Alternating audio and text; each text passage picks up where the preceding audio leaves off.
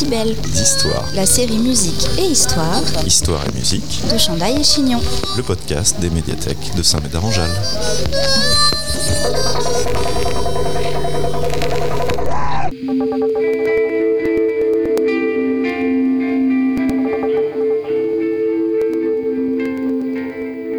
Au sommaire de ce numéro de Décibels Histoire, Minnie Riperton, une grande chanteuse soul aujourd'hui oubliée, un taureau noir, une scandaleuse glace à la vanille, un rendez-vous manqué avec le festival de Woodstock, un lion rugissant et un cancer. Fatal.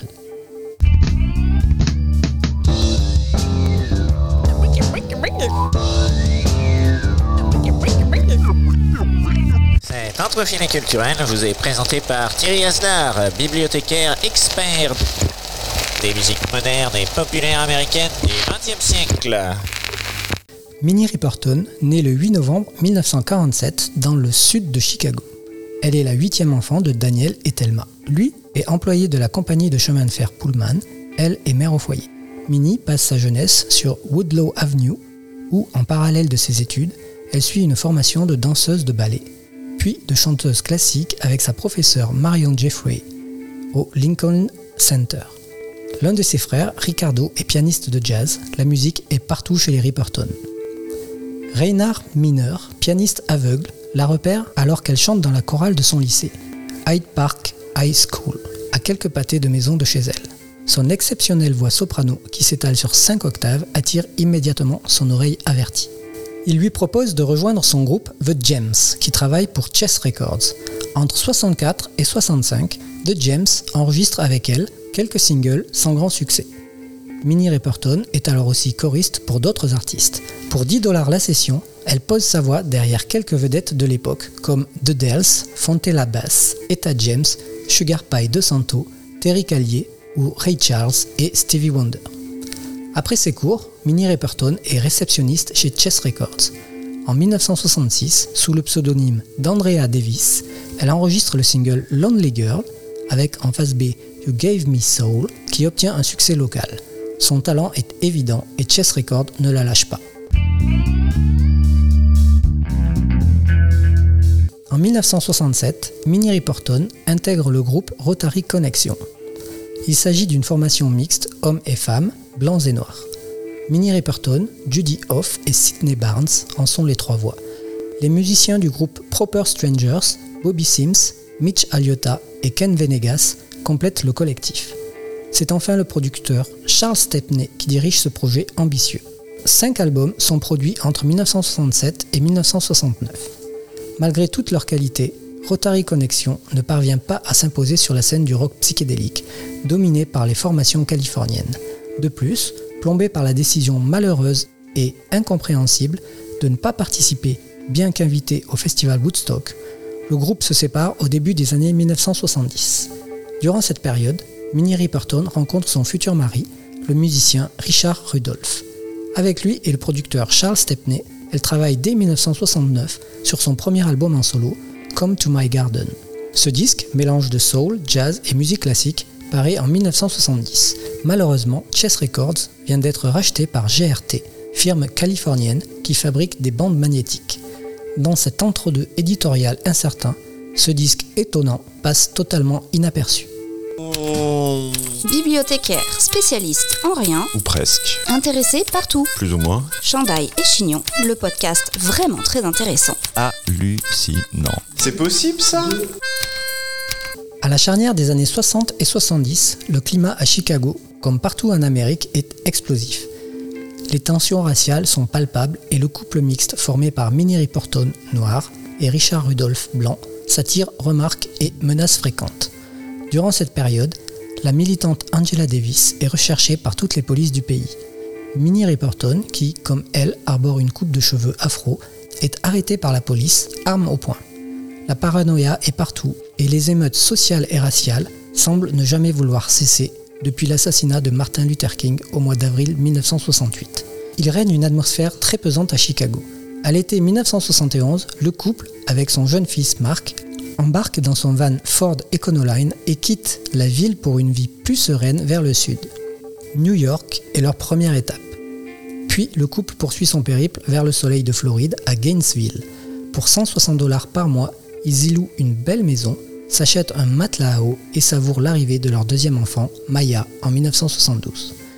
Richard est disque jockey dans une radio WGVL. La vie est douce et Minnie Riperton a presque oublié qu'elle était autrefois chanteuse professionnelle. Le couple compose de la musique dans sa cuisine pour le plaisir, mais n'aspire plus vraiment à travailler avec l'industrie musicale. Pourtant, en 1973, Steve Slutza, employé pour Epic Records, retrouve enfin la trace de Minnie Riperton en Floride.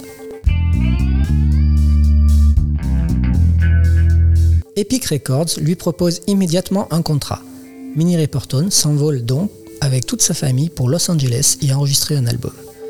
Stevie Wonder insiste pour produire ce disque au Record Plant Studio. En contrat avec Motown, il utilise le pseudonyme El Toro Negro, le taureau noir, afin de travailler avec Minnie sur ce disque pour Epic Records.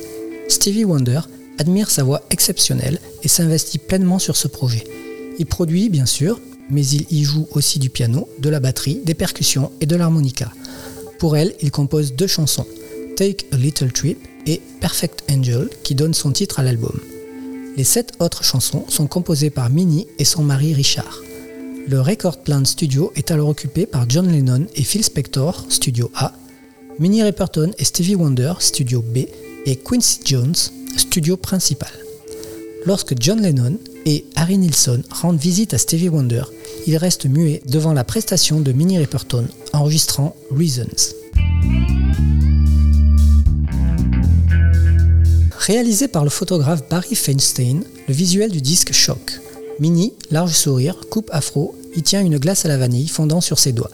L'allusion sexuelle est trop évidente. Sans doute pour cette raison, le disque boycotté peine dans un premier temps à décoller. Les deux premiers singles, Reasons et Seeing You This Way, bien qu'excellents, n'obtiennent qu'un succès modeste. C'est seulement en janvier 1975, avec la sortie du troisième single, la magnifique ballade Loving You, que les chiffres de vente s'envolent, jusqu'à la première place des classements. Perfect Angel établit alors Minnie Riperton comme une des chanteuses les plus en vue du moment. L'album suivant, Adventures in Paradise en 1975, est aussi une réussite. Sur son visuel, Minnie pose à côté d'un lion.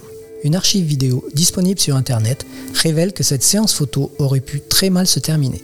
Après la sortie de ce disque, on diagnostique à la chanteuse un cancer du sein à un stade très avancé. Deux jours seulement après cette annonce, elle est opérée en urgence. Ses enfants ont alors 3 et 7 ans. Elle seulement 29. Les médecins sont pessimistes. Ils lui accordent à peine 6 mois. Minnie Riperton révèle sa maladie et sa mastectomie lors du Tonight Show, émission très populaire de télévision, le 24 août 1976. Elle déclare I was recently a victim of cancer myself, and I had a mastectomy just a few months ago. Elle est ensuite reçue à la Maison Blanche par le président Jimmy Carter et devient l'ambassadrice de la lutte contre le cancer dans le cadre du Society's Awareness Programme. Elle trouve encore la force d'enregistrer deux albums, Stay in Love en 1977 et Mini en 1979, et meurt à 31 ans le 2 juillet 1979 à 10h du matin au Cedars Sinai Hospital dans les bras de son mari Richard. En 1980, un disque posthume est réalisé, Love Lives Forever, sur lequel on retrouve les participations de ses amis Michael Jackson, George Benson, Roberta Flack et bien sûr Stevie Wonder. Décibels Histoires. La série Musique et Histoire. Histoire et musique. De Chandaille et Chignon. Podcast des médiathèques de Saint-Médard-en-Jalles.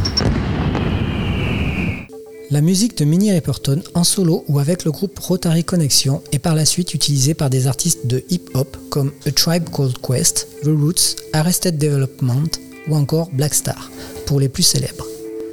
Ces chansons sont reprises par de nombreuses vedettes et fréquemment utilisées au cinéma, comme dans Jackie Brown de Quentin Tarantino. Son album Perfect Angel, entre rock et soul, est un des trésors cachés des années 1970 et Loving You reste une des plus belles ballades de tous les temps. À la première, deuxième et troisième minute, on peut y entendre cette voix d'une pureté rare montée dans les aigus. Semez vos envies et cultivez votre curiosité en attendant le prochain podcast des médiathèques de Saint-Médard-en-Jalles. Abonne-toi. C'est comme ça que tu l'avais imaginé? Non, c'est pas top, c'est pas top. Ça c'est moche ça. Ça c'est très très moche. Décibel, D'histoire, la série musique et histoire histoire et musique, de Chandail et Chignon. le podcast des médiathèques de Saint-Médard-en-Jalles.